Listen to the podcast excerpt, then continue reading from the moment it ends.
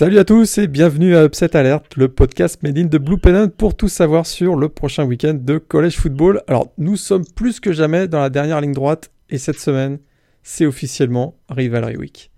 Alors, je sais, on vous a déjà fait le coup il y a deux semaines avec l'Iron Ball, mais cette fois-ci, on y est, c'est Rivalry Week.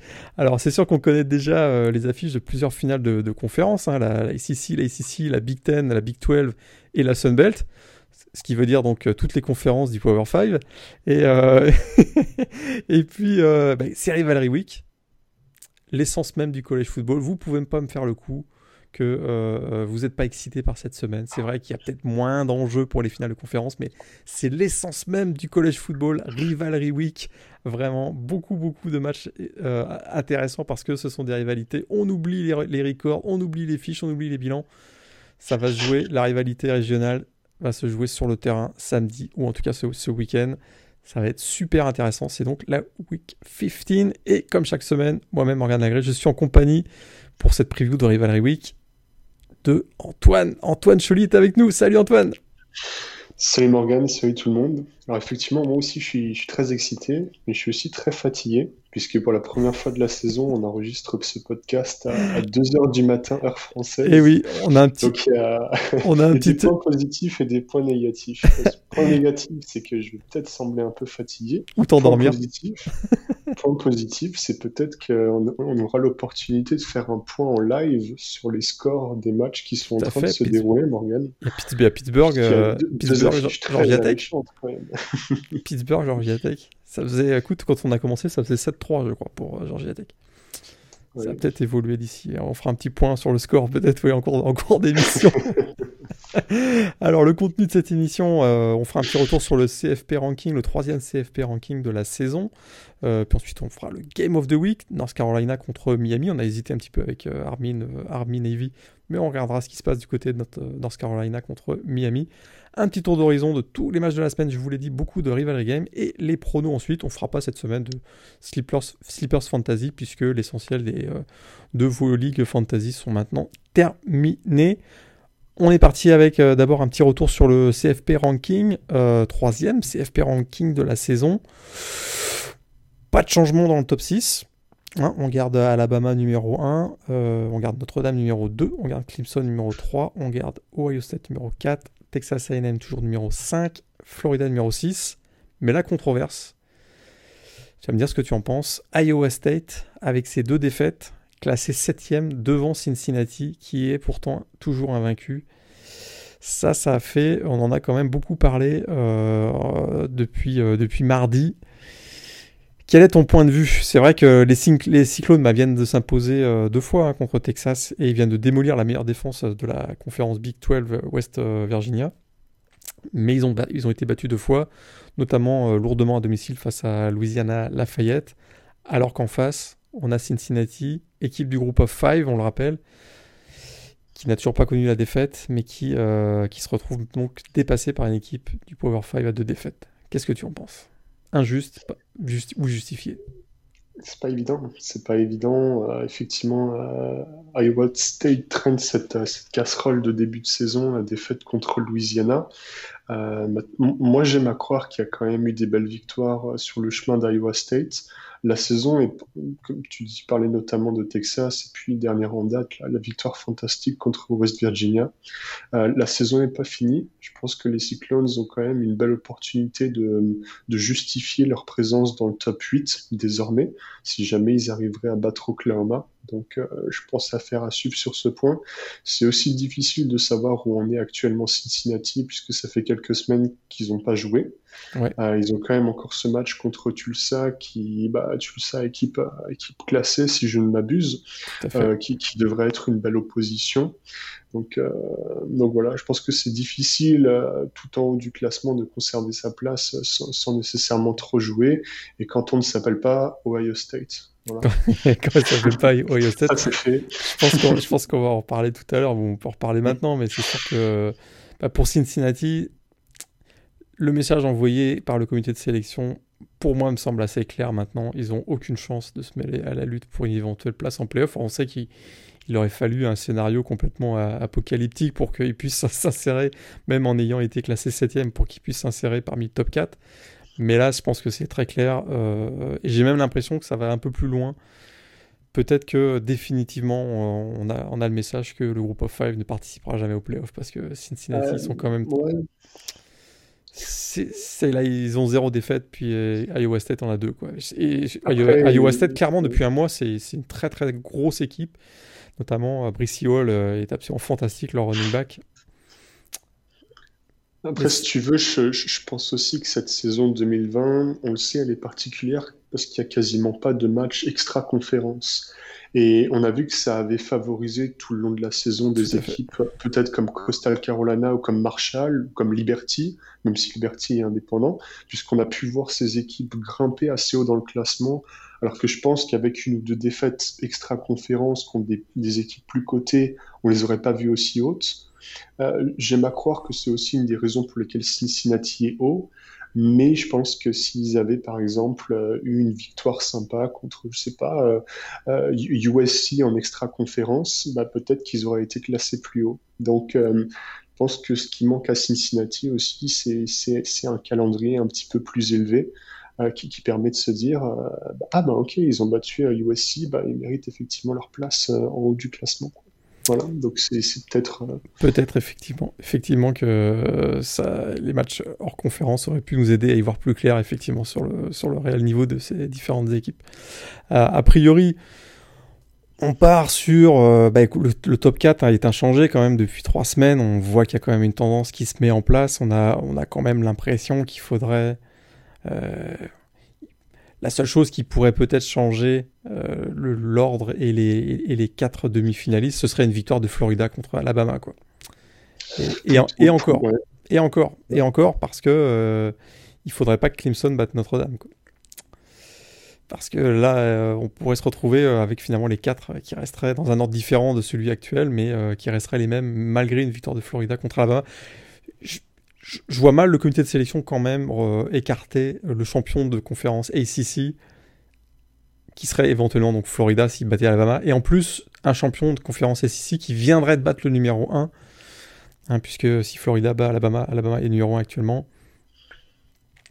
C'est euh, peut-être la seule. Euh, à la Florida a peut-être son destin encore entre ses mains et, contrôle son, son propre destin. Mais, euh, mais sinon, pour, pour Texas AM, qui malgré sa cinquième place, je les vois pas vraiment. Euh, je vois pas vraiment comment ils pourraient euh, se glisser dans le top 4, sachant qu'il leur reste un seul match d'ici la fin de la, fin de la saison. Quoi. Clairement, effectivement, je pense que Texas AM, même, même avec des, des, concurrents directs qui feraient défaut, ne pourraient pas grimper dans le top 4. Après, certains, certaines personnes comme Jimbo Fisher diront peut-être qu'on n'a pas envie de jumper dans, le top 4, mais peut-être qu'il faut étendre les playoffs à 8 équipes. Ça, c'est un autre débat. Après, effectivement, je pense qu'il y a, a peut-être pour moi de, deux points qui pourraient faire évoluer ce classement. Une éventuelle deuxième victoire de Notre-Dame contre Clemson et une éventuelle victoire de Florida contre Alabama. ça, c'est, je pense, les deux points qu'il faudra spotter euh, bah, du coup la semaine prochaine, si je ne me trompe pas. Mais euh, Iowa State est trop loin, Cincinnati hors course, et puis Texas A&M a, brûlé trop de jokers, euh, malheureusement. Exactement. On suivra tout ça. Peut-être un petit point quand même sur Coastal Carolina, hein, la belle histoire de l'année. Ils, ont, ils, sont, euh, actuellement classés donc, derrière Cincinnati. Donc pour l'instant, euh, ils n'auraient pas accès à un bowl du Nouvel An, mais c'est un peu leur objectif. Maintenant, ils ont pris goût à la victoire. Hein. Ils en sont, euh, sont invaincus depuis le début de la saison et leur victoire face à BYU leur a donné des ailes probablement pour pouvoir participer à un bowl du Nouvel An qui serait le, Pitch Bowl, hein, puisqu'a priori, donc la place réservée aux, champions, aux meilleurs champions du groupe of five, ce sera le Pitch Bowl cette année. Il faudrait donc une défaite de Oklahoma, qui est classé devant Coastal Carolina actuellement. Une défaite d'Oklahoma au Big 12 Championship Game. Et il faudrait une défaite absolument de Cincinnati contre Tulsa aussi en, finale de conférence américaine. Ce sont les deux éléments qui permettraient. Puis bien sûr, il faudrait que Coastal Carolina s'impose euh, d'abord face à Troy euh, ce week-end, puis ensuite euh, face à Louisiana Lafayette en finale de conférence Sunbelt. Donc encore beaucoup de si et encore beaucoup d'incertitudes du côté de Coastal Carolina, mais qui aurait dit qu'ils auraient été aux portes hein, euh, d'un bol du Nouvel An au début du mois de décembre Si on nous avait dit ça cet été, je pense qu'on n'y aurait, pas vraiment cru. Quoi. Et on peut, on peut noter le fait qu'il y, y, a quand même les deux finalistes de Sunbelt qui sont classés dans Absolument. ce, pour ça. college football playoff ranking. Hein. Tout à l'heure, quand j'ai parlé de, des cinq conférences du Power 5, vous avez bien compris que j'ai remplacé la PAC-12 par la Sunbelt, parce que, parce que c'est bien de ça dont on parle. Effectivement, deux équipes de la Sunbelt classées, alors que des équipes euh, du, euh, de la PAC-12, bah, il y en a deux si je ne me trompe pas, c'est USC et, Colorado qui est rentré cette, cette semaine à la place 21. Absolument.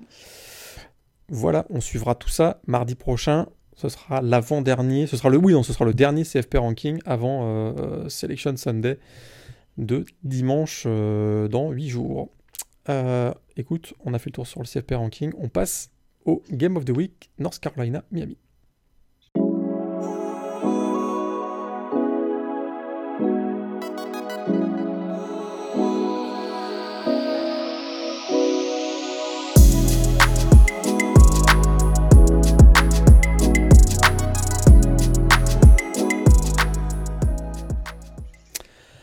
Alors, North Carolina, Miami, euh, c'est peut-être l'un des seuls matchs de la semaine avec un fort enjeu. Alors, je, vous, rappelle qu'on va parler beaucoup de rivalry game, mais là, c'est un match avec un certain, enjeu, parce que, alors pas forcément pour une place en finale de conférence, on vous l'a dit, on connaît déjà dans la conférence euh, ACC, ce sera Clemson contre euh, Notre-Dame.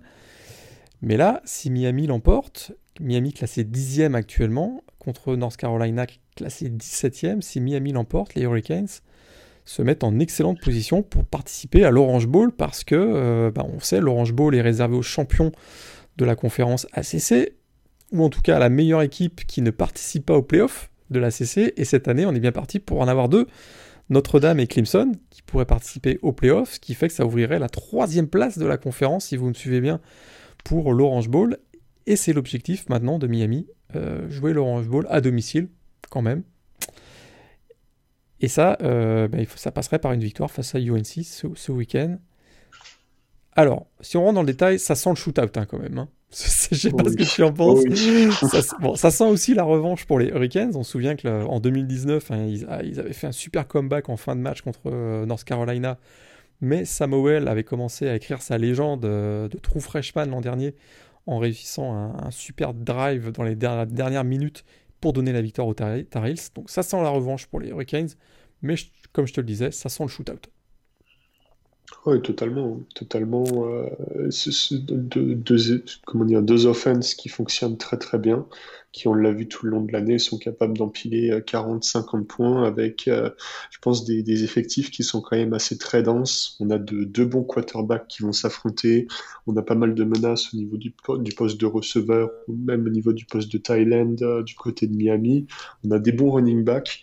Donc honnêtement, ouais, effectivement, il peut y avoir des points. D'autant plus qu'effectivement, on sait que, que la, défense de North Carolina n'est pas forcément la, la meilleure unit de l'équipe. Et du coup, ça pourrait ouvrir effectivement euh, la, voie pour les Canes, absolument. Alors, on a deux quarterbacks euh, très productifs, mais avec un style différent quand même. Hein. On a un Samuel qui est plus euh, en mode gutslinger, si je caricature un petit peu, et on a un, on a un Derrick King qui est plutôt en mode, on va dire, double menace, quoi. Ça, c'est peut-être un des intérêts, c'est de voir effectivement cette opposition de style même si, on, répète, il risque d'y avoir beaucoup de points, deux attaques euh, qui, sont, voilà, qui font partie du top 15 euh, au niveau national en termes de yards gagnés, en termes de yards à la passe aussi, en termes de points marqués. Euh, yards au sol, euh, ça, ça, ça, fonctionne aussi très très bien, donc vraiment deux attaques qui sont très très performantes. Mais voilà, il y, a ces, deux quarterbacks au, style un peu différent qui vont probablement se. Il y aura, un match-up à distance entre les deux quel est celui qui actuellement est plus, euh, a plus les, plus tes faveurs? Est-ce que c'est Derek King euh, qui réussit à mettre 48 points la semaine dernière à Duke ou est-ce que c'est Samuel euh, qui qui coûte quand même cette saison, il en est à plus de 3 milliards à la passe, 26 touchdowns, 6 interceptions seulement et presque 70% de, réussite à la passe. Ah, écoute, c'est pas évident comme question. je, suis assez fan de, la saison que, que Derek King a, a fait. Euh, pour autant, ce qui, ce qui me frustre encore euh, en ce fin de saison du côté de Derrick King, c'est que autant, comme tu le disais, c'est un très bon quarterback double menace. Euh, c'est un joueur qui est très très mobile et qui est capable de, transformer une perte de yards en, un, petit gain de 3-4 yards, ce qui est quand même très très important dans des matchs à enjeu. autant j'ai encore un petit peu de mal avec ce manque de précision à la passe. Euh, Samuel est quand même euh, diaboliquement efficace, surtout, surtout dans le jeu vertical. Et comment dire, Miami, on l'avait vu euh, un petit peu cette saison, notamment contre Virginia Tech, a parfois du mal à allonger, a parfois du mal à, faire du jeu long, on va dire, et a souvent des drives qui vont durer très très longtemps avec beaucoup de plays, avec l'obligation d'alterner entre pass et, running game, parce qu'ils n'ont pas cette, cette, dimension verticale que les Tar Heels ont. Euh, donc c'est ce pourquoi je suis peut-être un petit peu euh, réservé, on va dire, un petit peu moins optimiste pour Derrick King euh, dans, dans ce match-là. Après, c'est comment dire, c'est intéressant parce que tu dis que c'est une opposition de style. Ce sont deux joueurs qui fonctionnent très bien. Moi, ce que je retiens quand même de ce match, c'est qu'on a affaire à deux effectifs avec énormément de joueurs qui sont draftables, que ce soit ah à court terme ou à, long terme. Tout à et fait. Kings comme Samuel, euh, enfin, ils ont quand même beaucoup de similitudes dans le style. Par exemple, Samuel rappelle quand même un petit peu Baker Mayfield. Euh, King a quand même ce côté très mobile qui rappelle Lamar Jackson, tout, toute proportion gardée. et je pense qu'il y aura énormément de scouts euh, NFL qui seront devant ce match. Ouais, tout, pour le poste de quarterback, mais aussi, tu l'as dit, euh, à d'autres postes. Euh, à d'autres postes en attaque. Hein. Phillips, apparemment, euh, il y a beaucoup de rumeurs qui, qui s'interrogent est-ce que Jalen Phillips ferait une, une, saison 2021 ou pourrait jump directement dans la draft 2021 on, rappelle, hein, Jalen Phillips, c'est un ancien 5 étoiles recruté par UCLA à l'époque, il était même d'ailleurs classé numéro 1 euh, national. Puis euh, il avait eu euh, des problèmes d'intégration d'abord à UCLA, puis ensuite des problèmes de blessures, des commotions cérébrales. Il avait même, on disait, perdu le goût un petit peu de, jouer, hein, tout simplement. Et là, donc, il a complètement rebondi du côté de Miami. Et je me demande si ce ne serait pas lui euh, un des facteurs X hein, de ce match, parce que effectivement, on voit qu'on a deux attaques extrêmement productives qui euh, vont marquer des points, mais qu'est-ce qui pourrait euh, finalement venir être le grain de sable qui fasse. Qui, voilà, qui viennent embêter, embêter un petit peu les deux attaques? Et je me demande s'il n'y a pas plus de playmakers défensifs du côté de Miami, des joueurs capables de faire des big plays, que du côté de North Carolina et peut-être un de ceux-là, un des joueurs qui peut, euh, qui peut venir créer le big play défensif qui donne, euh, qui donne la victoire. On sait que du côté de Miami, hein, quand on crée des turnovers, il y a la turnover chain, on risque de l'avoir peut-être à l'occasion de ce match. Et peut-être que Jalen Phillips euh, bah, sera un de ceux qui va la porter parce que c'est un très bon pass rusher et il est aussi capable de créer des fumbles. Et ça, c'est du côté de, du côté de North Carolina. Peut-être moins Samuel, mais on a vu que les running backs parfois ont eu quelques difficultés à contrôler le ballon, donc ça pourrait être euh, un des enjeux. J'ai l'impression que ça va se jouer quand même sur des, plus sur des big plays défensifs que, euh, que, voilà, que, que, que, du côté des attaques qui, ça j'en suis à peu près sûr, vont, vont bien fonctionner dans ce match. Oui, absolument. Et d'autant plus que la, la, la, la ligne défensive de, de, Miami est quand même assez deep. Euh, Au-delà de Jalen Phillips, il y a, il y a Quincy Rush, il y a pas mal d'autres ouais. joueurs sur le banc, des, des freshmen et des sophomores euh, qui contribuent déjà. Et on l'avait vu, c'est comment dire Samuel sous pression, par exemple contre Notre-Dame. C'était pas nécessairement le même Samuel, surtout en seconde période où il s'est totalement fait lockdown. Ouais. Euh, c'est pas du tout le même joueur que, que, que bah, quand il est quand il est plus libéré. Et je pense que Miami a peut-être cette capacité à déstabiliser, on va dire, euh, le, quarterback et à mettre beaucoup de pression sur cette euh, offensive line. Et à Miami, c'est une seule défaite hein, cette année. C'est vrai qu'on n'a pas indiqué les, records des deux équipes, mais euh, Miami, c'est 8, 8, victoires, une défaite, donc une seule défaite, on, se souvient, contre Clemson. Et North Carolina, c'est 7 victoires, 3 défaites. 6 victoires, 3 défaites en, en match intra-conférence. Et il y a cette capacité, Miami, hein, à gagner des matchs, euh, des matchs serrés, des matchs difficiles, des matchs que euh, ils auraient peut-être perdu l'année dernière. Cette année, ils les gagnent. J'ai en tête un match à NC State notamment, hein, qui avait été euh, une victoire, oh là là, une victoire très difficile, mais c'était passé quand même. J'ai l'impression qu'ils ont cette culture de la gagne. Je sais pas d'où ça vient. Est-ce que Manny Diaz a trouvé une formule magique? On sait qu'ils ont un coordinateur offensif aussi qui a été, euh, qui a créé une petite révolution euh, côté de l'attaque de Miami, mais je trouve que cette année ils ont, voilà ils ont cette capacité à, gagner ces matchs serrés et c'est arrivé plus d'une fois cette année Bon, pas la semaine dernière contre Duke, évidemment, mais je dis que ça peut peut-être jouer, euh, ça peut peut-être jouer aussi en faveur de, Miami euh, lors de ce match euh, de, samedi. Petite stat quand même, North Carolina n'a plus battu une équipe du top 10 depuis 2004. Et oui, et la bonne nouvelle, c'était que en 2004, c'était contre Miami. Donc peut-être que voilà, peut-être que qu'ils vont se rattacher à ça. En tout cas, je pense que ce serait une belle occasion pour l'équipe de McBrown de passer un ce qu'on peut dire un palier psychologique, parce que c'est vrai qu'aujourd'hui, euh, c'est la deuxième année de, de McBrown. L'année dernière, ça s'était plutôt bien passé. Là, une victoire contre une équipe du top 10, ça peut vraiment lancer, euh, lancer la, troisième et dernière saison probablement de Samuel l'année prochaine. Avec une belle victoire comme euh, contre Miami, ça pourrait peut-être servir. Voilà, ça pourrait être une victoire référence, une victoire signature pour cette équipe et se prolonger dans la, se projeter plutôt dans la saison prochaine puisque cette année il n'y aura pas de finale de conférence. Oui, je, pense que c'est effectivement ça. Les, les Tar auront peut-être à cœur euh, de, bien finir la saison, dans le sens où, euh, au vu de leur parcours, peut-être qu'ils auraient pu espérer mieux. Il y a cette euh, défaite de 3 points contre Florida State, défaite de 3 points également contre Virginia. Ce sont des matchs qui, en théorie, étaient prenables et qui auraient pu permettre à North Carolina d'être également à un record d'une seule défaite seulement. Et pourquoi pas de se retrouver aussi, avant ce match, ben, ben, dans le top 10, comme Miami. Et donc, je pense qu'ils sont un petit peu passés à côté sur certains matchs. C'est un peu dommage, mais pour autant, euh, ce serait une belle, belle manière de finir la saison avec une victoire euh, à Miami. Exactement. Et euh, les plus gros fans des Tar Heels pourraient nous dire Mais la saison est déjà réussie, on a battu NC State il y a quelques semaines, donc tout va bien. Donc, on a gagné le match Rivalry Game. Et tu sais quoi, les Rivalry Game, Rivalry Game on va en parler beaucoup maintenant dans le tour d'horizon des matchs de cette semaine 15.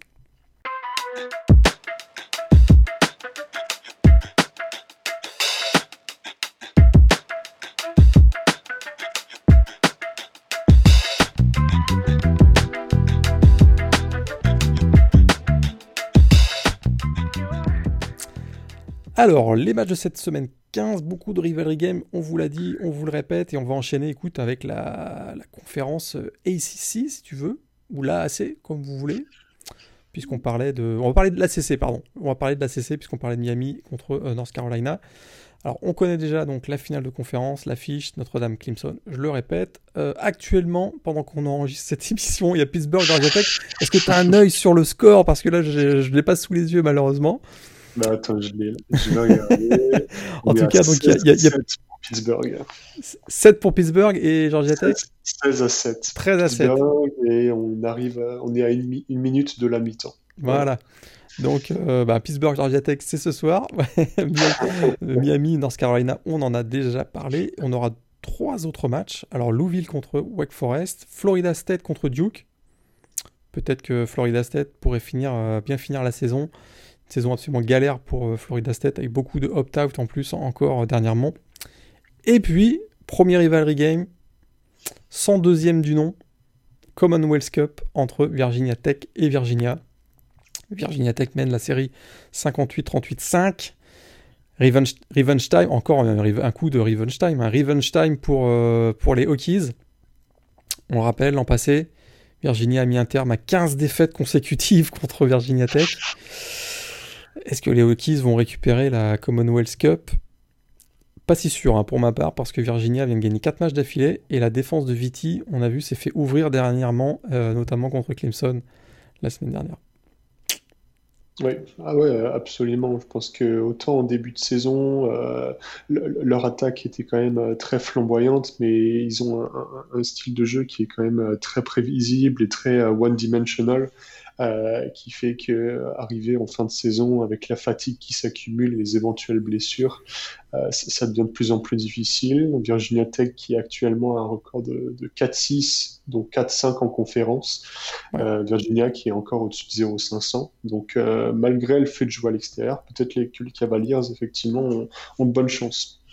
Virginia Tech favori par 2.5 points euh, pour ce match qui aura lieu donc dans la nuit de samedi à dimanche à 2h du matin. Euh, Wake Forest, c'est, euh, ils, ils sont pas favoris à Louisville. Et pourtant.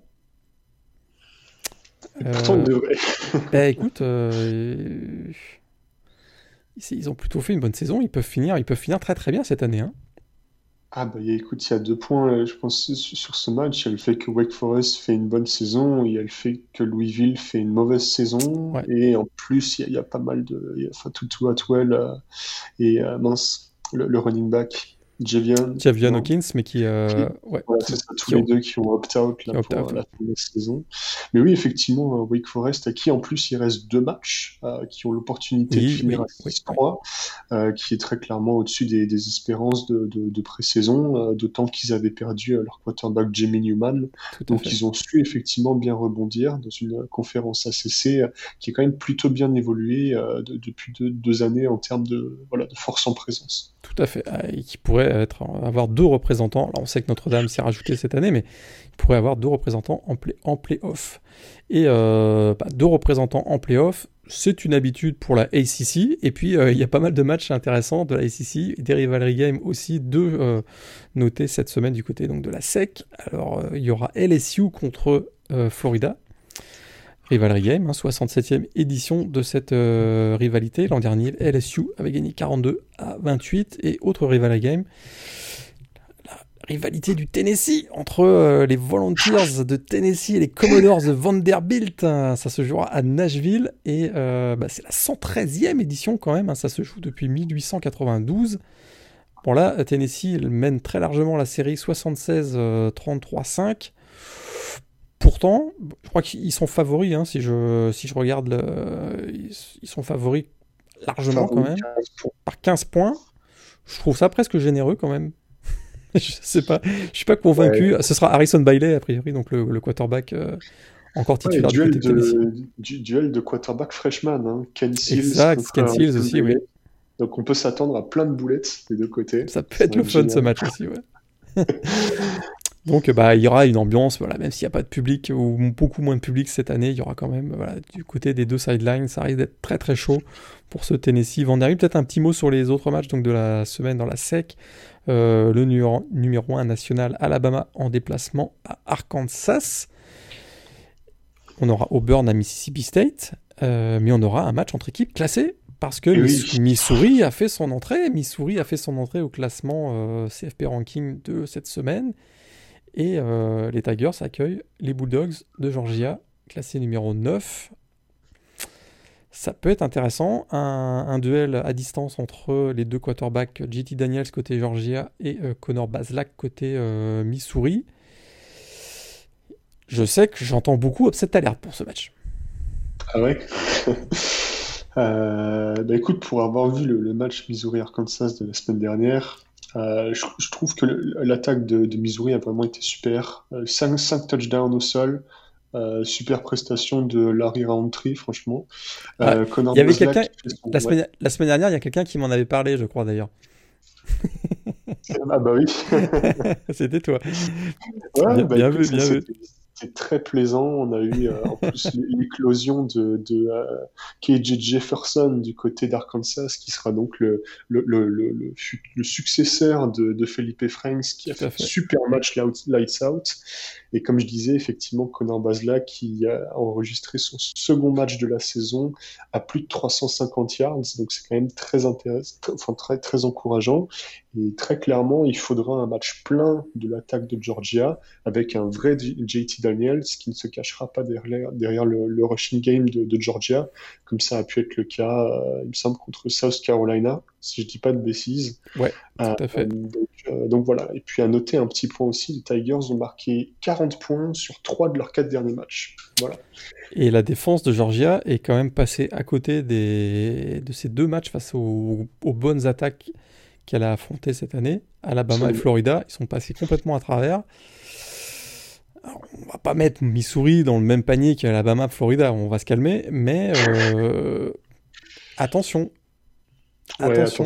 Après, honnêtement, je pense que, que, Missouri jouait aussi un petit peu sans défense la semaine dernière. Hein. Oui, ça s'est vu un petit peu. Hein. Ça s'est vu. un peu vu. ça s'est vu. Même si, les deux équipes ont l'habitude de, justement de laisser les défenses sur le banc hein, quand elles s'affrontent. Mais du, coup, faut, faut, faut, comment dire, je pense qu'il faudra relativiser la performance de Missouri. C'est pour ça que je disais, euh, il faudrait un bon JT Daniels, mais normalement, ce match euh, devrait être abordable pour Georgia. Pour Georgia, et tout à fait. Et tu vois, ce que le Missouri-Arkansas qu'on a vu la semaine dernière, qui est un vrai rivalry game euh, régional, c'est typiquement voilà ce qu'on voit dans des rivalry games, c'est-à-dire que ça peut partir dans tous les sens et avoir beaucoup de points et beaucoup d'enjeux. Les deux dernières minutes sont absolument magiques hein, de ce Missouri-Arkansas. Je, vous le, je vous le conseille si vous ne l'avez pas vu, c'est assez, assez phénoménal. Euh, cette semaine, on a un match annulé dans la conférence ACC, All Miss à euh, Texas A&M. Ça, ça fait pas les affaires de Texas A&M, mais euh, ils auront un dernier match en le 19. J'ai oublié contre qui ils jouent le 19, je t'avoue. c'est Tennessee peut-être, non? Je, sais plus. je sais plus. On en reparlera la semaine prochaine. Mais voilà. ça pour moi, c'était une potentielle upset alerte, tu vois. Ah, c'était.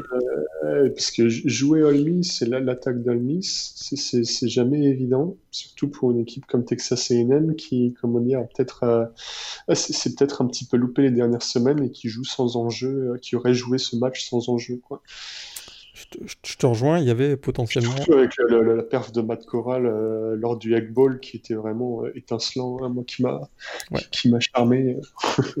ouais, tout à fait. Mais bon, c'est vrai que Texas. là, on est en train de faire la preview d'un match qui n'aura pas lieu, mais, euh, mais Texas A&M a quand même a quand même quelques arguments quand même. on voit des upsets partout. Ouais, on, voit des upsets Même les matchs qui n'ont pas lieu, c'est formidable. Donc voilà pour la SEC. bah, la SEC, on connaît hein, le 19 décembre, Alabama contre Florida. Ce sera la finale de conférence, vraiment un match qu'on attend avec beaucoup d'impatience. On passe à la Big Ten. Alors il paraît qu'on connaît la finale de conférence. il paraît, Il paraît qu'on la connaît.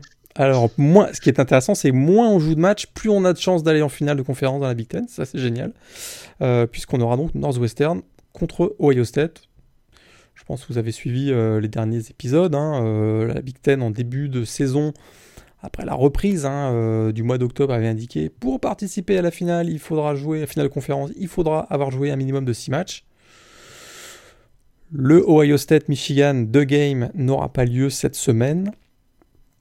Du coup, Ohio State n'aura que 5 matchs. Alors là, on aurait pu organiser un match pour Ohio State, hein, ça aurait pu se faire. Eh bien non on a décidé de euh, baisser le threshold à 5, baisser la limite donc euh, à 5. Et du coup, automatiquement, Ohio State, qui a le tie-break avec euh, Indiana, se retrouve en finale de conf. Je, pense très clairement que la Big Ten est quand même une des, grandes perdantes de cette saison 2020. Ah, je crois que tu allais dire une, des plus grosses blagues de l'année, mais oui, une des grandes perdantes aussi. J'essaie de rester poli, euh, même si, il est bientôt 3 heures du matin. non, ce que, ce que je voulais dire, c'est que pendant la pré-saison, on était tous les deux à se dire ah, bah, c'est bien, la Big Ten est responsable, elle prend des mesures contre le Covid, faut, faut pas. Euh, si, si, il faut annuler la saison de foot, on le fait. Finalement, ils sont revenus euh, sur leur décision euh, ben, à la va-vite. Ils ont un protocole qui n'a pas tenu la route puisqu'il y a quand même eu des, cas dans tous les sens et plein de matchs annulés. Et maintenant, ils essayent de placer leurs champions, euh, voilà, ben, ben, finalement à, la place des autres conférences qui ont plus joué. Et je trouve que vraiment la, conférence a perdu toute crédibilité en, quelques semaines. Ils ont perdu, je, je te rejoins. L'analyse, écoute, j'ai la même. Ils ont perdu beaucoup, beaucoup en crédibilité euh, pendant cette saison Et le problème aussi, le problème aussi, c'est que pour moi, peut-être que ce cas risque de créer une jurisprudence, notamment eh pour l'année prochaine. Si, si, le Covid continue, on ne l'espère pas, Hein, mais maintenant, il y a des conférences l'an prochain qui vont arriver en 2021 qui vont dire bah, écoute, voilà, nous, nous, notre conférence, on a une bonne équipe compétitive, typiquement USC. Euh, bah, écoute, on va faire en sorte qu'elle aille en playoff. Et pour ça, on va lui donner quatre matchs et ça sera tout. Voilà. Et c'est vraiment un modèle qui, qui, risque de détruire un petit peu le, college football et surtout l'émulation qu'ils ont quand même réussi à créer, qui, est super belle et qui traverse de plus en plus les États-Unis. Alors, euh, on verra. Hein, peut-être que euh, le comité de sélection du CFP aura son mot à dire aussi, parce que euh, c'est pas automatique hein, que Ohio State est parmi les top 4. Bon, j'y crois pas trop à ce que je viens de dire, mais euh, c'est, il pourrait y avoir quand même aussi une, l'analyse qu'on vient d'avoir serait partagée par le, certains membres du comité de sélection. Ce qui me dérange hein, beaucoup, c'est ce qui me dérange beaucoup. Vas-y, vas-y. Ouais, ce qui me dérange beaucoup, c'est que les Buckeyes euh, risquent de gagner contre Northwestern, hein, très, très probablement, et qu'ils vont se retrouver en playoff après avoir joué six matchs, alors qu'une équipe voilà, comme, comme Clemson, Notre-Dame ou d'autres vont avoir joué 11 matchs. Quoi c'est sûr que c'est pas le, le, niveau de fraîcheur est pas le même quoi. Quand on va arriver, ça, euh, ça c'est quand même assez injuste quoi.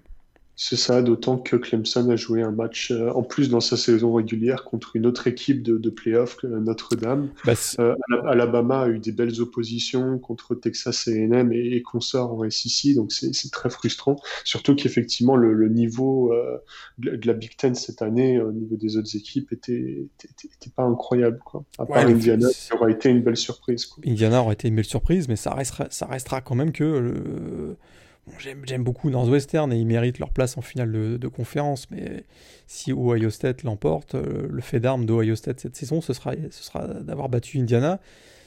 Et si vous vous rappelez le match, il n'aurait pas fallu que le match dure 10 minutes de plus, hein, parce que Indiana revenait très très fort en fin de match, alors qu'une équipe comme Clemson bah, a, tapé, a joué deux fois contre Notre-Dame, a joué contre une équipe de Miami qui est dans le top 10. Bon, on va s'arrêter là, mais je trouve, voilà, euh, Ohio State euh, en finale de conf, en ayant joué 5 matchs, ça fait un peu mal.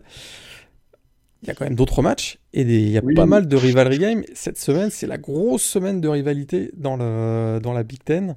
Euh, il n'y a que ça, tout simplement. On va commencer par Northwestern, justement, qui joue contre Illinois, le voisin. 114e édition de cette euh, rivalité euh, très locale de l'Illinois. Illinois mène 55-53-5. En jeu, le Land of Lincoln Trophy. Northwestern favori, a priori. Ouais, dans ce western euh, favori a priori. Après, pour autant, on a vu euh, les Wildcats perdre la semaine dernière contre Michigan State. Donc, euh, ils, sont quand même euh, chutés, ils ont quand même bien déjoué. Euh, on s'attendait à ce que leur attaque soit un petit peu, soit meilleure de, semaine en semaine, et ça n'a pas été le cas.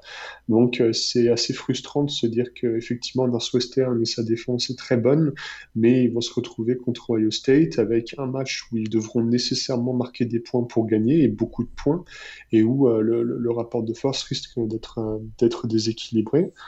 Et d'autant plus que je pense que ce match contre Illinois est, très loin d'être euh, joué d'avance. Euh, Illinois est quand même euh, sur une bonne pente, on va dire, euh, ascendante depuis que Brandon Peters, le quarterback, est revenu, euh, malgré une défaite la semaine dernière contre Iowa.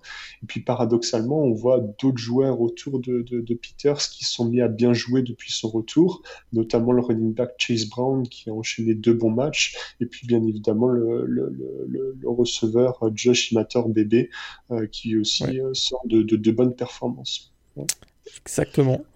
On suivra donc ce match entre Northwestern et Illinois. Deux autres rivalités, euh, deux autres rivalry games cette semaine dans la Big Ten. Euh, on aura Penn State contre Michigan State. Euh, donc le Land Grant Trophy sera en jeu à l'occasion de ce match. Alors là, il y a une rivalité bien what the fuck. Hein. C'est le Nebraska contre Minnesota, puisque si vous ne savez pas, sera en jeu. alors, je, je, plaisante pas. Le 5 Bits of Broken Share Trophy je traduis le trophée de la chaise cassée à 5 dollars. Ce n'est pas une blague. Euh, et donc, ce sera la 61e, euh, 61e édition de cette rivalité entre Nebraska et euh, Minnesota. Une rivalité un peu plus sérieuse, même si bon, c'est très sérieux, Nebraska-Minnesota, mais plus sérieuse peut-être. Iowa contre Wisconsin. 94e édition de, de, cette rivalité entre, donc, entre ces deux équipes. Le Heartland Trophy sera en jeu pour ce match. Où est passée l'attaque des Badgers? Je vous le demande. Ah, c'est une très bonne question. J'ai une stat pour toi. Donc, euh, Wisconsin a joué 4 matchs. Sur ses deux premiers matchs, son score moyen est de 47 points marqués pour 9 encaissés. Sur ses deux derniers matchs, 16 points marqués. Non, c'est 16 points encaissés pour 7 points marqués. Non, 16 points encaissés. Je pense qu'ils ont, ils ont, ils ont mis 13 points, je pense, sur les deux derniers matchs si je, si, je calcule bien. Donc c'est effectivement... Euh... perf euh, de leur part, c'est vraiment le jour et la nuit entre le début et la fin de la saison. Euh, il y a effectivement eu euh, une pause Covid au milieu, mais très curieux, très curieux. Et ça va bien du côté d'Iowa. Hein. on voit que Spencer Petras, notamment leur quarterback, prend de plus en plus d'aisance et de plus en plus en confiance semaine, ah, semaine après semaine. Hein. C'est bien 7 points marqués. Ils en ont marqué 7 contre Northwestern et 6 contre Indiana. C'est ça, 6.5 en moyenne, tout à fait. C'est terrible. Et euh, du côté d'Iowa, on a un fantastique jeu au sol. Euh, je m'attends euh, à un match très difficile pour Wisconsin. Dernier match de cette semaine dans la Big Ten. Rutgers contre Maryland. Rivalité naissante. Hein. on n'en est pas encore au niveau des rivalités qu'on a précédemment citées. Euh, des matchs qui vont être intéressants. Moi, je vous le dis, c'est Rivalry Game. Il va toujours se passer euh, des choses. Euh, il peut toujours se passer des choses intéressantes. Deux matchs annulés donc cette semaine. Deux Rivalry Game également. Deux games, bien sûr, entre Michigan et Ohio State, vous le savez. Et le, dernier match, Purdue contre Indiana. Le derby de l'Indiana est également annulé cette semaine. rien à ajouter sur la Big Ten? Écoute, non. Non, non, non. Après, on peut dire un... Ouais, vas-y. Passe à la, Big, à la Big 12 Allez. Ça va être rapide, hein. il n'y a pas, beaucoup de matchs cette semaine dans la, dans la Big 12. Euh, Texas, Kansas a été annulé. Oklahoma, euh, West Virginia aussi. Du coup, on se retrouve avec deux matchs. Euh, un seul match intra-conférence. Oklahoma State à Baylor. Très clairement, les Cowboys vont tenter d'aller chercher la quatrième place, hein, si je ne me trompe pas, de la Big 12, puisque actuellement ils sont à égalité avec Texas, avec le même bilan de 6-3, 5-3 en match intra-conférence. Texas ne jouant pas cette semaine, bah, voilà, Oklahoma State a la possibilité d'aller chercher la quatrième place. Toujours important pour une, avoir un, un, bowl de meilleure qualité, on va dire. Et euh, l'autre match dans la Big 12 cette semaine, c'est TCU, match hors conférence contre Louisiana Tech. Rien de particulier, je pense. Rien du tout. Rien, du tout. Hein. Big 12, on attend avec impatience euh, le week-end le week d'après, finalement le 19 décembre, la finale de conf Iowa State contre Oklahoma. Oklahoma qui on peut noter euh, avec quand même euh, quelques pistes pour jouer cette semaine malgré tout. Ah oui, hein, ah, ils avaient un match intéressant qu'ils pouvaient jouer cette semaine. Tu peux nous en parler davantage? Et, moi j'ai même vu deux rumeurs. Effectivement, la première dont on parlait en off, c'était c'était Lincoln Riley avait lancé un open challenge à Ohio State. Et, malheureusement, Ohio State euh, aurait décliné l'invitation. Mais j'ai aussi vu, moi, pour le coup, une rumeur qui proposait euh, un match entre Oklahoma et Tulsa, tu vois, qui aurait été un match très ah, local. en plus, oui.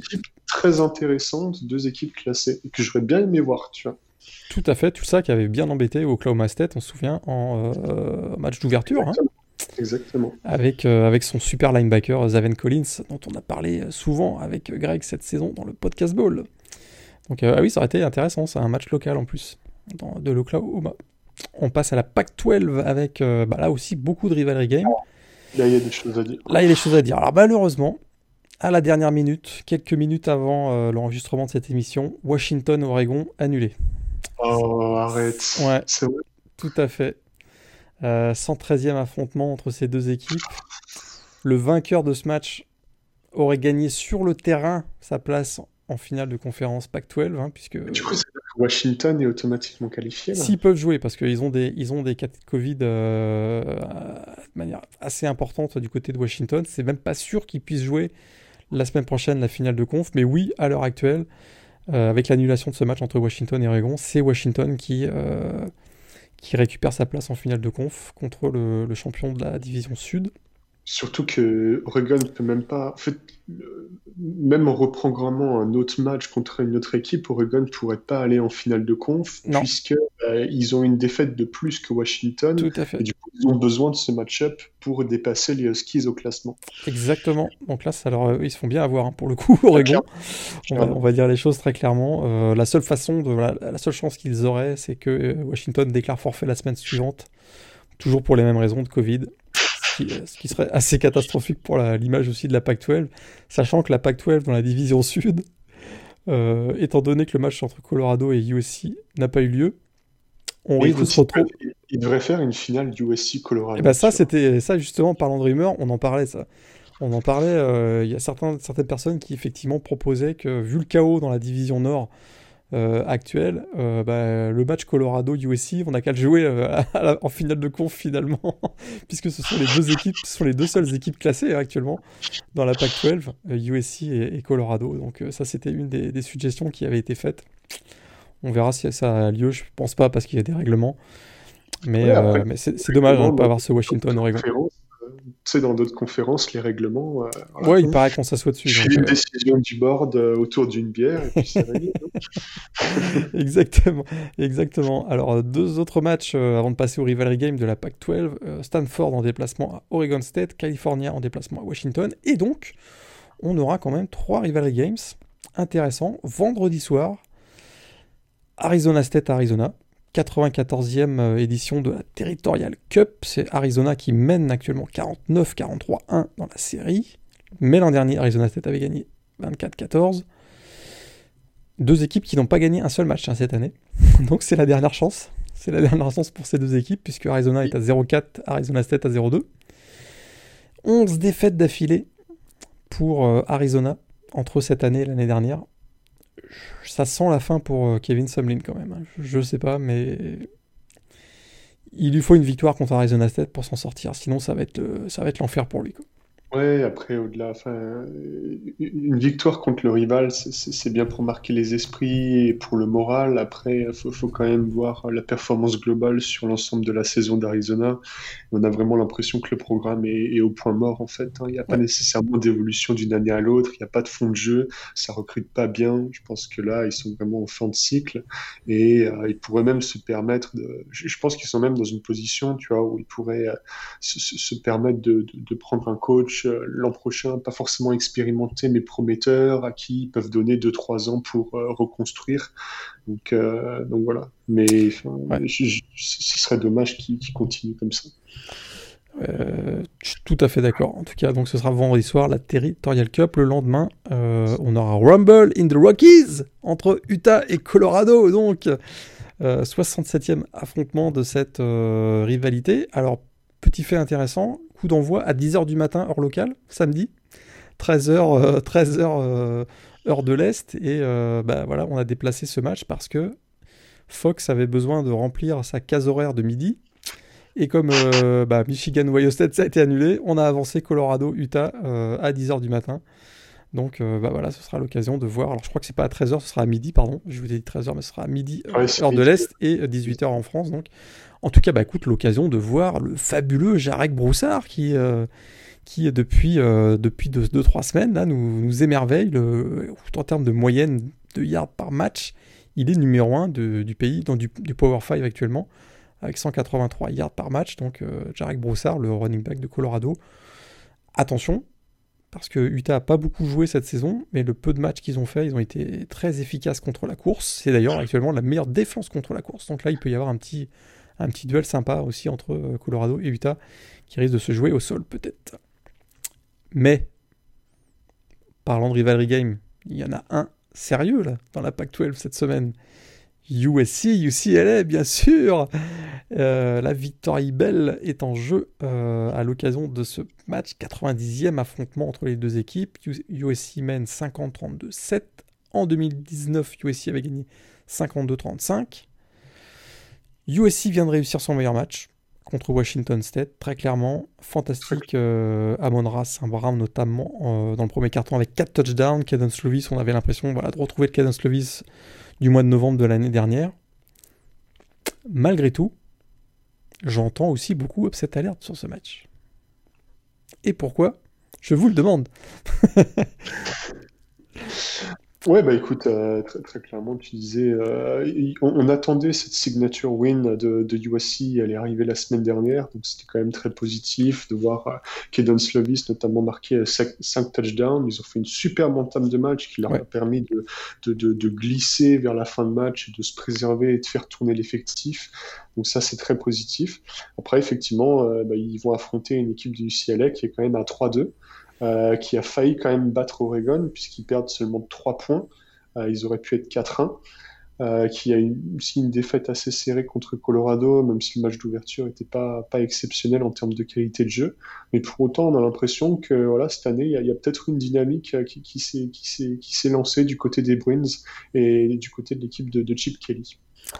Avec le retour, il a déjà fait son retour la semaine dernière, mais on aura Dorian Thompson-Robinson cette semaine au poste de quarterback. Toujours un, quarterback spectaculaire et un peu là comme, comme North Carolina, Miami, on aura un duel de, de style hein, entre Caden Slovis et Darian Thompson Robinson. L'un étant plus gunslinger, l'autre étant plus double menace. Ça peut être assez intéressant. Je surveillerai aussi la ligne offensive de USC face au pass rush des Browns qui est une, des bonnes surprises de cette année. Je crois que statistiquement, ça m'a, surpris, mais ça a confirmé un peu l'impression que j'avais eue. Statistiquement, c'est ils sont numéro 1 en termes de sacs du côté de la Pac-12 cette saison. UCLA, c'est assez étonnant. Et je, serais assez intéressé à suivre ça, voir si Caden Slovis, face à la pression euh, de la ligne euh, du, du, front 7, on va dire, du UCLA, comment il va se comporter, ça peut être intéressant. S'il y a upset alerte, c'est peut-être par là que ça va passer. Euh, mais USC, en tout cas, bah, écoute, se déplace du côté, euh, oui, je dis pas de bêtises, hein, c'est du côté du Rose Bowl de Pasadena ce match. Cette semaine. Euh, tous les, tous les voyants sont au vert. Hein. USC est favori de 2.5, ce qui est quand même très faible. Donc ça, ça laisse présager un match, un match serré. Et puis l'over-under est à 62 points, ce qui veut dire qu'on peut s'attendre à ce que les deux équipes marquent un peu plus de 30 points. Ouais, ça peut être, ouais, tout à fait. Donc le match aura lieu dans la nuit de samedi à dimanche à 1h30 euh, du matin. Rien à ajouter euh, sur le Stanford, Oregon, Oregon State et Cal Washington State. Hein. On, passe, on passe, hein. on passe, on passe à la, on passe à la, à la conférence américaine. Là, ça va être euh, très rapide ah. aussi. Très rapide aussi. Bah, le fameux. Bah, ça, on vous l'avait annoncé hein, dans le podcast Ball que le Cincinnati Tulsa n'aurait pas lieu. Il n'a pas lieu. Bah, en fait, il aura lieu, mais la semaine suivante, puisque ce sera la finale de conférence entre Cincinnati 8e et Tulsa 24e euh, du pays actuellement.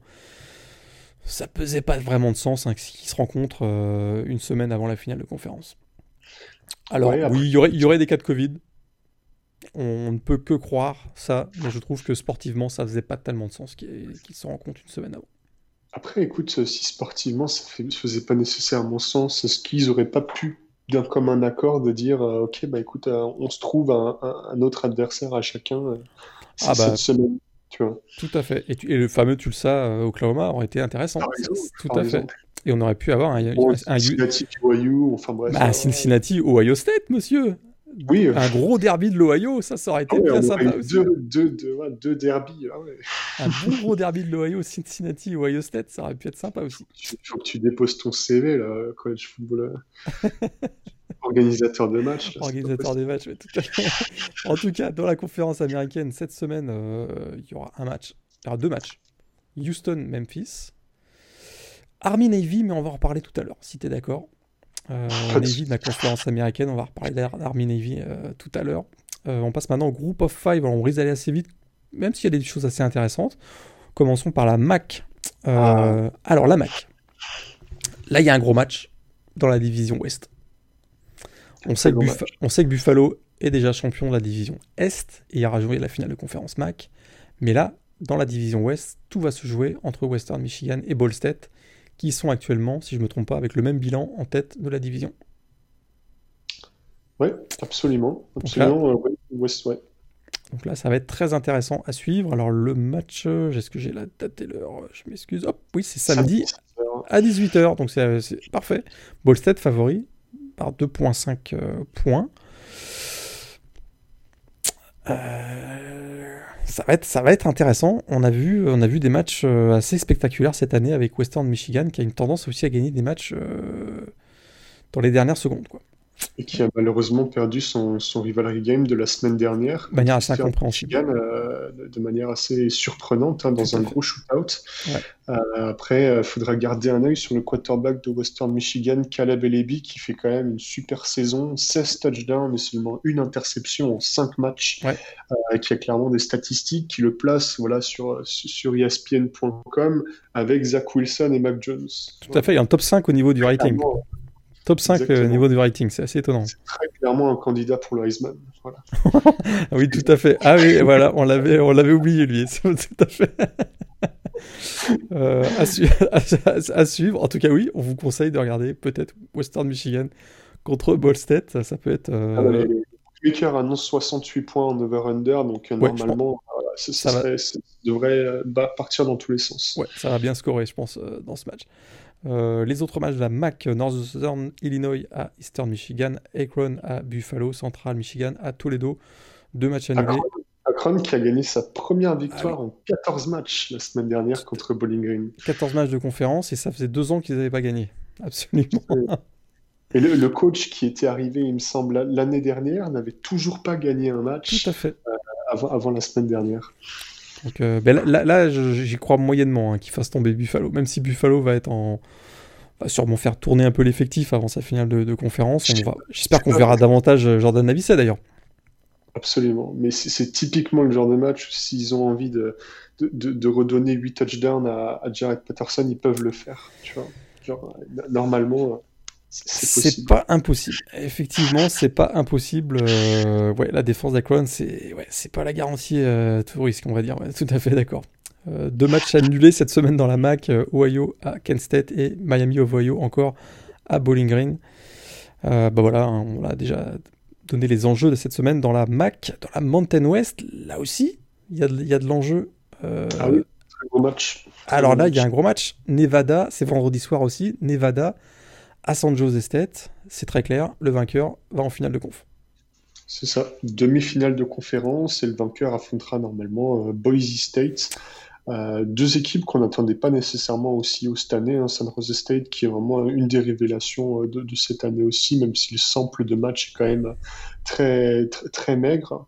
Puis euh, on peut quand même noter que, l'attaque de Nevada, qui avait bien été stoppée contre Hawaii, s'est bien reprise contre Fresno State, avec notamment Carson Strong et Romeo Doubs.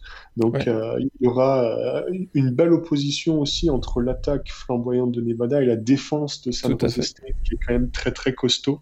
Donc belle opposition de style à suivre pour une place en finale. San Jose State en finale de conf. Et c'est vrai qu'il n'y a pas beaucoup de matchs hein, dans la Mountain West, mais ils ont une belle victoire à San Diego State quand même. Et ça, euh, ça, leur, ça, permet d'être crédibles pour arriver s'ils vont en finale quand même de, conférence. A priori, face à Boise State. Boise State qui sera en déplacement à Wyoming. On aura Utah State contre euh, Colorado State, San Diego State en déplacement à BYU, euh, Fresno State contre New Mexico et UNLV contre Hawaii. Vraiment, un l'enjeu, c'est du côté de San Jose State face à Nevada dans la Sun Belt un match annulé, euh, match euh, entre Arkansas State et l'équipe FCS euh, Incarnate World, mais on aura deux matchs, Georgia Southern contre Appalachian State et le fameux Troy Coastal Carolina. Coastal Carolina, bon, sort dans un sort d'un match mythique contre euh, BYU, faudrait pas tout gâcher contre Troy quand même. Hein. Absolument. Et match le plus regardé de, de, de du ESPN U Network depuis, depuis des années. Hein.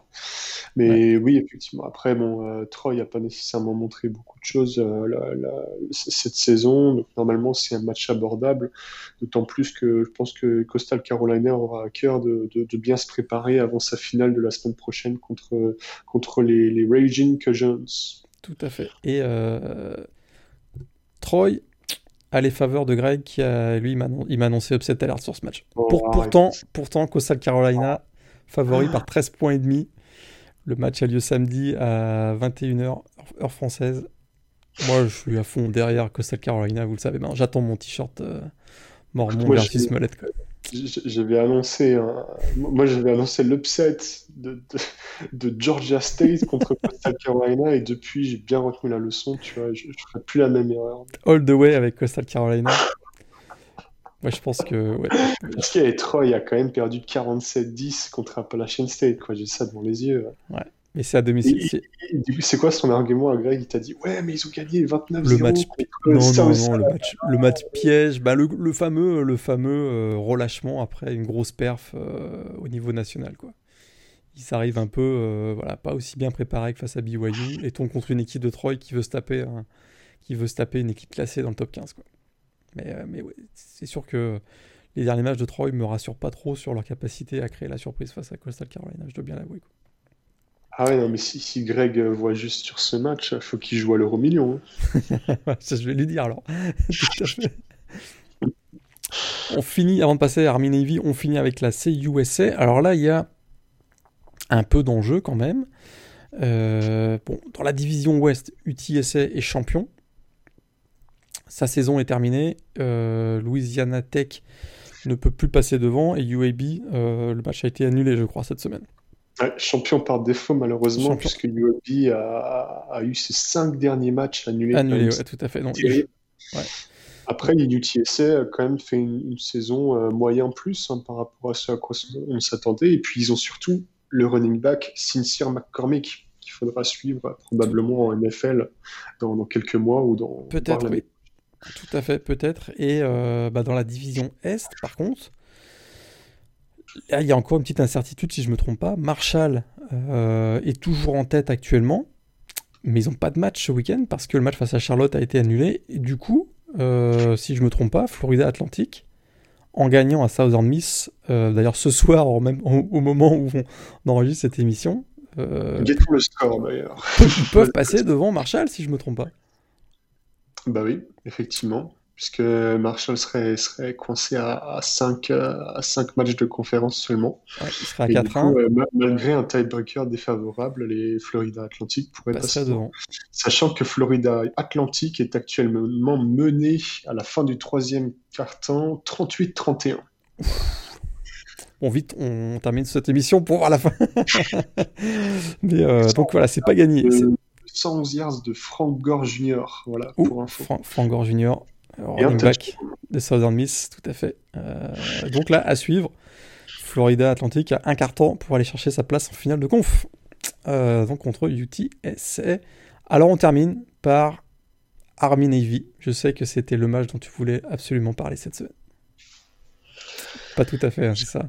Bon, 121e édition de ce classique euh, de America's Game entre Army et Navy. Alors on sait, contexte complètement inhabituel cette année. Habituellement, ce match met un terme à la saison régulière. Et habituellement, c'est le seul match à joué le deuxième samedi de décembre entre les finales de conf habituellement et les premiers bowls. Ce ne sera pas le cas cette année. On sait pourquoi. Euh, et, autre euh, élément inhabituel, pour la première fois depuis 1943, le match Army-Navy n'aura pas lieu euh, sur un terrain neutre, mais sur campus. Ça se passera du côté du Michi Stadium de West Point dans l'état de New York, euh, donc pour le campus de l'Army. Pas de spectateurs autorisés hormis euh, la brigade des midshipmen et les corps de cadets qui vont quand même mettre une belle ambiance. Ah, il n'y a pas le, président qui doit faire le déplacement Le président sera, sera présent, on va nous faire le... Oui, tout à fait. il, devrait, devrait faire le halftime walk, c'est-à-dire changer de, de sideline à la mi-temps pour, voilà, pour pas pas témoigner sa préférence, etc. Donc là, les traditions devraient être préservées, mais c'est sûr que c'est dans un cadre euh, un peu différent, mais ça reste quand même toujours un match, euh, un match très particulier parce qu'il y a une espèce de solennité différente, euh, un ajout, voilà, c'est cette rivalité historique qui remonte à 1890, c'est assez, spectaculaire quand même, les deux équipes vont jouer. Alors là, pour le coup, euh, les, fiches, les bilans euh, au, moment du coup d'envoi sont complètement oubliés, même si Navy hein, a l'occasion de se racheter d'une saison manquée. Ça avait bien mal démarré face à BYU, vous vous souvenez de la, raclée qu'ils avaient subie. Ils en sont à 3-6 actuellement, et Army est plutôt à 7-2, mais avec un calendrier plutôt favorable. A priori, Army est favori, mais tout est possible dans un euh, America's Game entre Army et Navy. Oui, absolument. C'est intéressant parce que ce sont deux équipes qui ont totalement changé de dynamique d'une année à l'autre, dans le sens où Navy avait quand même fini, si je ne me trompe pas, la saison à 11-2 l'année dernière, avec une place euh, bah, dans le top 20 euh, à l'IP People qui est quand même pas mal. Et Army sortait d'une saison un peu ratée 5-8 et se retrouve euh, effectivement 7-2, même si, euh, à part le gros match contre euh, Cincinnati, il n'y a pas eu nécessairement de, de grosses oppositions. Éventuellement, cette victoire contre UTSA. Ou alors cette victoire aussi dans, dans, un duel de triple option contre Georgia Southern. Tout à fait. ils ont, battu, ils ont battu Air Force aussi. Hein. Donc pour Army, c'est quand même il y a beaucoup d'enjeux parce que une victoire contre la Navy et il gagne le Commander in Chief Trophy, qui est quand même euh, voilà, qui est mis en jeu chaque année dans ce tournoi à 3 entre les trois académies militaires, Army, Air Force, Navy. Army a déjà battu Air Force, donc euh, s'il bat Navy, il gagne le trophée. C'est quand même un, voilà, un, prestige, euh, un prestigieux trophée à ramener sur le campus quand même à l'occasion de ce match, enfin qui resterait sur le campus, puisque le match se joue du côté d'Army au Michi Stadium. petite bonne nouvelle quand même pour Navy. alors ça fait depuis 1943 que le match n'a pas lieu sur campus, mais lorsque c'était le cas dans les années 20, dans les années 30, euh, bah, Navy a un bilan de 3-0 contre Army au Michi Stadium quand même. C'était il y a 70 ans, mais, euh, ou il y a 80 ans. Mais euh, bon, peut-être qu'on peut, peut-être qu'ils peuvent se rattacher, rattacher à ça du côté de la Navy pour ce match. Moi, je vous invite à le suivre, au moins en partie, voir, voir le début du match. C'est toujours spectaculaire. qu'on soit fan ou pas de l'aspect patriotique des Américains, ça reste quand même un grand moment. Et euh, les valeurs défendues sont quand même assez prestigieuses. Donc euh, peut-être à suivre. Peut-être à suivre du côté de, donc de West Point, dans l'État de New York, Army Navy. Je crois qu'on a fait le tour sur le calendrier de cette semaine. On n'a rien oublié, je pense. Je crois euh, pas, non. Petit, le, score de Georgia Tech contre, contre Pittsburgh, est-ce que tu as un œil là-dessus? Alors, je vais regarder ça. Avant qu'on passe au prono. Donc là, je l'ai. 23-7 pour Pittsburgh. Ah, ils ont lâché du côté de Georgia Tech. Euh, ça sent bon pour Pittsburgh cette affaire. Jeff Sims a lancé deux interceptions et est ah, bah bloqué à 100 yards dans le troisième quart-temps. C'est Senior Day hein, du côté de Pittsburgh. Dernier match de euh, Kenny Pickett, le quarterback notamment des Panthers à l'occasion de cette rencontre on passe au prono. On fait pas de, voilà, comme on vous disait, on fait pas de points. Slippers Fantasy cette semaine. On passe directement au prono et du coup, on va avoir 12 matchs et non pas 10.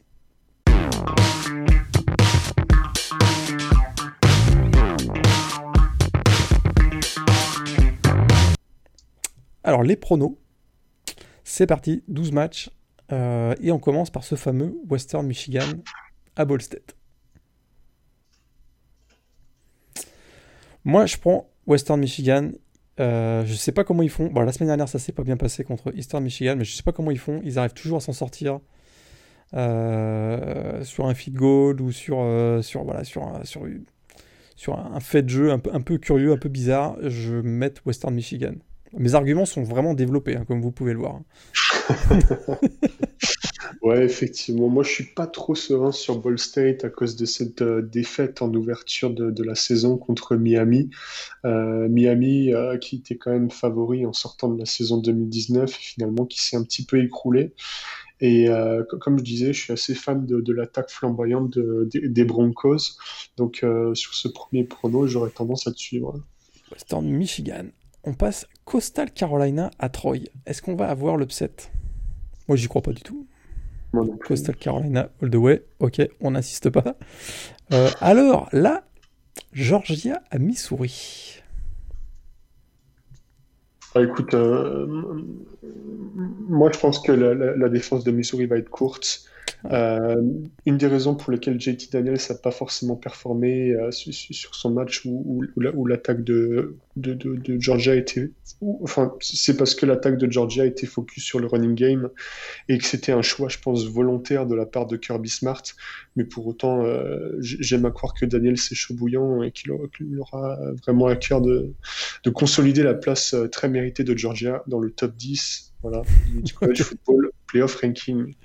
Ok, moi je vais plutôt y aller avec la défense de Georgia. Euh, je pense qu'ils sont ils, ont quand même il y a un petit gap entre le niveau entre l'attaque de Missouri et la défense de, de, je, pense que, je pense que c'est sympa d'avoir vu euh, Missouri euh, pointer le bout de son nez dans le top 25. Ça, ça vient parachever une belle, une belle saison assez prometteuse, une belle première saison de Light mais pour autant, j'ai l'impression qu'elle n'a pas forcément encore sa, place à part entière dans, dans, les meilleures équipes du pays. Tout à fait d'accord avec toi. Euh, Michigan State en déplacement à Penn State. Penn State, là, ils sont, ils sont inarrêtables. Ils ne sont pas inarrêtables, mais pour autant, il semble y avoir eu du mieux. Euh, Michigan State euh, est, aussi inarrêtable, hein, si on suit cette logique. oui, oui, ils sont tout à fait dans l'autre sens, par contre. Mel Tucker a quand même la possibilité de, de, battre dans la même saison Michigan, Northwestern et Penn State, ce qui serait assez fou euh, quand, on y pense. Ce, euh, seulement en 2020, en 2020, 2020 hein. mais euh, écoute, je, pense que pour moi, petit avantage pour Penn State, qui je pense s'est bien repris sur ces deux derniers matchs, qui pourrait finir avec, avec un bilan de trois victoires. Euh, ce qui serait assez positif et mettrait un petit peu de baume au cœur euh, dans, une saison qui n'était pas forcément facile pour eux euh, à plein de niveaux, que ce soit sportif ou extra sportif. Je pense aussi que Penn State, il y a un momentum qui est un peu plus favorable. Voilà, ils sortent de deux victoires. Ça restera une saison, saison catastrophique quand même, hein, puisqu'ils ils ont démarré 0-5 si je me trompe pas. Mais bon, s'ils peuvent finir avec 3-5, ce sera voilà, quand on a été à 0-5 et qu'on finit 3-5, c'est bon, il y, a, un, peu, un peu de positif quand même. Je les vois bien gagner ce match, euh, ce rivalry game contre Michigan State. Iowa contre Wisconsin. Moi, le jeu, le jeu au sol de Iowa, c'est un, un, régal. Pour ceux qui aiment le jeu au sol, c'est vraiment un régal. Une ligne offensive qui est très impressionnante. J'ai peur pour Wisconsin. On va avoir que des consensus là, Morgan. Attends, attends, il y, a du gros qui arrive là. ouais. écoute, comme tu le disais, hein, Iowa qui a, démarré avec euh, deux défaites, qui, vient d'enchaîner euh, quatre ou cinq matchs euh, avec une victoire d'affilée, qui est une, très belle streak. Comme on le disait la semaine dernière, c'est juste dommage qu'il y, ait eu un, retard à l'allumage, parce qu'on aurait pu très clairement voir Iowa plus haut. Euh, ils sont 16e, euh, hein c'est vrai que tu as raison, ils sont 16e au classement CFP, ça veut dire que euh, ils ont. S'ils n'avaient pas perdu leurs deux premiers matchs, si, si Northwestern avait battu Wisconsin, ils auraient pu avoir cette victoire statement et se retrouver facilement dans le top 10. Hein. Exactement, s'ils avaient perdu contre Purdue, je crois, hein, le premier match à domicile, si je me souviens. Ça, ça leur avait fait mal, effectivement. Bon, en tout cas, Iowa. Iowa pour toi et moi. North Carolina, Miami.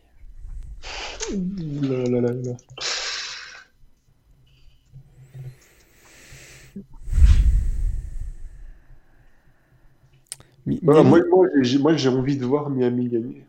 j'ai envie de voir Miami gagner. Maintenant, je me dis qu'ils ont quand même eu souvent chaud aux fesses cette saison. Ils ont eu souvent chaud aux fesses, absolument. peut-être que là, c'est peut-être le moment où voilà, euh, se dit euh, bon, faut, relativiser, il faut, arrêter de s'enflammer. on, va quand même en perdre un petit parce que sinon, euh, il va y avoir des soupçons. Mais Donc, euh, moi, ce qui m'inquiète quand même pour North Carolina, c'est la défense en deuxième mi-temps. Ils ont, ils ont quand même souvent beaucoup, beaucoup, beaucoup de mal. Et euh, il y a des armes offensives du côté de Miami. il y en a quand même pas mal. On n'a pas parlé des, des, Cameron Harris, etc. Moi, je vois bien Miami gagner ce match-là. Je crois qu'ils sont légites, comme on dit, et euh, je crois qu'ils euh, vont mériter leur place dans un bowl du Nouvel An cette année du côté des Hurricanes. Je les vois bien gagner contre North Carolina. Donc toi, tu vois effectivement Samuel galérer euh, contre la defensive line de Miami, quoi. Ouais, surtout en deuxième mi-temps. Un peu, ouais, tout à fait. Un, scénario qu'on a déjà vu cette année d'ailleurs. Ouais, Miami, c'est pas Notre-Dame non plus ici. Miami, c'est pas Notre-Dame. Mais quand même. C'est quoi ton pronom je, vais prendre le contre -coup. Ah, moi je prends Miami. Tu prends Ok, bah écoute, je pars avec les Tar Heels. Tu pars avec les Tar Heels. Ok. Ouais, allez. Virginia, Virginia Tech. Alors là. Ah, moi je suis, euh, je suis inquiet de la défense de Virginia Tech. Et j'ai bien l'impression que on avait eu 15 victoires d'affilée des Hokies euh, jusqu'en 2019 contre euh, Virginia. Je crois qu'on est parti pour une série dans l'autre sens, avec une deuxième victoire de Virginia. Virginia, ouais. Dans, le match contre. Parce qu'il me semble qu'il devait encore jouer derrière le match de Virginia Tech, mais je crois que c'est Georgia Tech qui a sauté. Et le match contre Florida State va pas être programmé, donc c'est leur dernier match de la saison. Ouais, écoute, on pourrait aller avec Virginia. Hein. Virginia. Virginia, alors je sais pas la stat, mais la dernière victoire de Virginia à Virginia Tech, ça doit remonter. Hein. Euh, j'essaierai de retrouver la stat. Euh, on continue, toujours des rivalry games. De toute façon, on va finir qu'avec des rivalry games. Arizona State à Arizona. Ah, tu l'as mis celui-là Ben oui, obligatoire. ah, écoute, euh, Arizona State. Oh. Et eh ben moi je vais y aller avec Arizona. À domicile. À domicile. Euh, ils vont se sauver, ils vont, ils vont en sortir une, ils vont en gagner une. Et j'ai rien contre Arizona State, hein, c'est qui, qui, vraiment, je suis malheureux pour eux parce qu'ils ont une saison qui a été complètement gâchée. Ils ont joué, ils ont joué deux matchs là. Ouais. Mais voilà.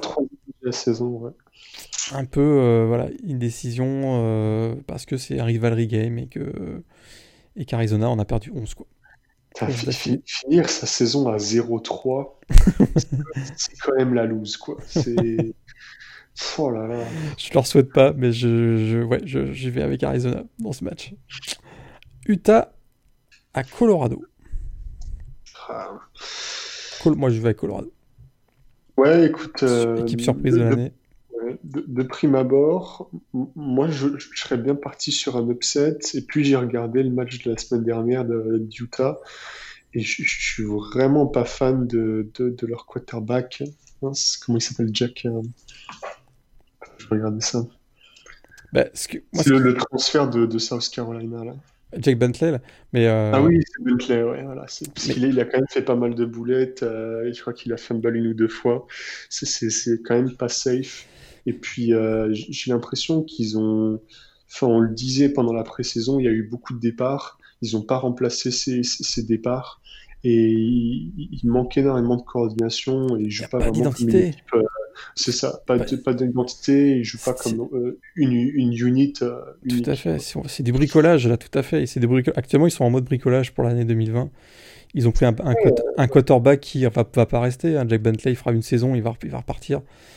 Donc, euh, ouais, non, j'y crois, crois pas du tout. Alors que du côté de Colorado, il y a plutôt un momentum avec justement bah, l'objectif d'aller jouer peut-être la finale de conférence. Donc, parce qu'après, Colorado, c'est une équipe surprise, effectivement. Après, pour autant, derrière Jarek Broussard, tu as quelques playmakers dont on parlait, notamment le, petit frère de la Visca Chano.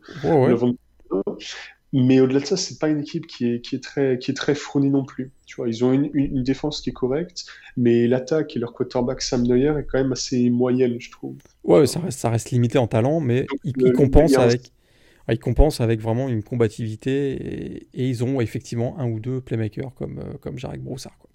Mais normalement, quand tu tasses, ça devrait passer, malheureusement. Je crois que ça va passer pour Colorado. Euh, ah bah non, on n'aura pas 12 matchs, mais 11 matchs, puisque j'avais mis euh, Washington-Oregon. mais donc il a été annulé celui-ci. Donc on va continuer avec la PAC 12, USC, UCLA. moi, je crois qu'on va, moi, je crois qu'on va avoir Colorado-Oregon en finale de conférence Pac-12. Et, et, et, et, je vois bien UCL a gagné contre USC. Bah écoute, ouais. C'est ce que j'étais en train de me dire là. Il y a, peut-être quelque chose à faire. En tout cas, comme on le disait, ça, ça a un potentiel de très bon match. match ah, très oui. Plaisant. oui, tout à fait. Euh, mais ouais, UCLA, écoute, joue à domicile. En plus, euh, voilà, ils ont signé un super contrat blockbuster là, avec ah une grosse marque apparemment. Avec, euh, Nike, pareil. Il faudra attendre l'année prochaine hein, pour avoir le, le, Jumpman logo euh, sur les maillots, mais effectivement, ils ont signé un gros contrat avec Nike. C'est quand même incroyable qu'ils changent de sponsor juste quand l'équipe de foot commence à gagner, tu vois. Ouais, et Under Armour, hein, je pense que c'est le c'est, euh, je pense, c'est la compagnie, l'équipementier qui, a, qui est passé euh, le plus rapidement de, de haute compagnie à gros has-been en à peu près 18 euh, mois. Quoi. C'est, assez spectaculaire. C'est assez, c'est assez spectaculaire. je sais que du côté de Notre-Dame, on commence déjà aussi à dire bah, peut-être qu'on va aller voir ailleurs. Donc, en, tout cas, donc UCLA. UCLA, tu pars sur UCLA. Moi, je pars sur UCLA. Je pense que ça va être un super match. Ça risque de jouer à pas grand-chose. Et, euh... Et à quelle heure là du coup? À 1h30 euh. Ouais, je pense qu'il l'avait placé euh, à 1h30 du matin dans la nuit de samedi à dimanche. Ouais. C'est le, match sur, le match sur ABC, ouais. C'est même pas trop tard pour un match de Pac-12. Ça, ça, se regarde. Tout à fait, c'est même pas trop tard. C'est ce match, le, le, match prime time sur ABC. UCLA pour toi aussi? Ouais, écoute, ouais, ouais ça me plaît bien. Et, euh, et on termine avec Army Navy. Alors, les fans, de la triple option, prenez des notes parce que c'est euh, ah là ça va être un grand spectacle. Ça va être des drives de 9 minutes, des drives de 15 courses, une passe qui sera probablement interceptée. Donc ça sera, ça va être. Moi, je, moi, je... Hmm. Tu sais quoi Je vais prendre, je vais prendre, je vais aller avec, avec la Navy. Ok, ok, intéressant. Ken Nyamatalolo, le, le coach, là, il, nous sort, il est toujours capable de nous sortir des petits, euh, des petits trick plays. je, je, vois bien, je vois bien la Navy surprendre l'Army à West Point. On garde la tradition. La Navy gagne toujours à West Point. Ok, bah écoute, totalement au hasard, les yeux fermés, je vais prendre le contre-coup et je vais prendre. tu prends l'armée, ok.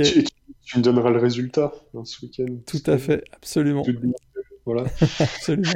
Bon, on a fait le tour sur cette euh, semaine 15, donc à saveur Rivalry Game. Donc, euh, on vous invite vraiment, on vous encourage à regarder le maximum de matchs. Ça va être, on sait que cette année c'est un peu particulier, il n'y a pas de public, il y a moins d'ambiance, mais les Rivalry Games, ça reste toujours très spectaculaire et on fera le débrief de toute cette semaine avec euh, Greg dans le podcast Ball à partir de lundi. Et puis euh, nous, Antoine, on se retrouve pour la écoute la semaine prochaine. On va, se retrouver. Ce sera la preview des finales de conf. Absolument. Un peu moins de matchs, même si on sait qu'il y a des matchs en parallèle hein, des finales de conf. Mais on, fera, on mettra voilà l'accent sur euh, la présentation des finales de conf et moins de matchs, mais plus dense, plus d'informations. J'ai déjà hâte. On se retrouve la semaine prochaine. On fait comme ça. Salut Morgan, salut tout le monde. Salut tout le monde, bon match à tous. À la semaine prochaine.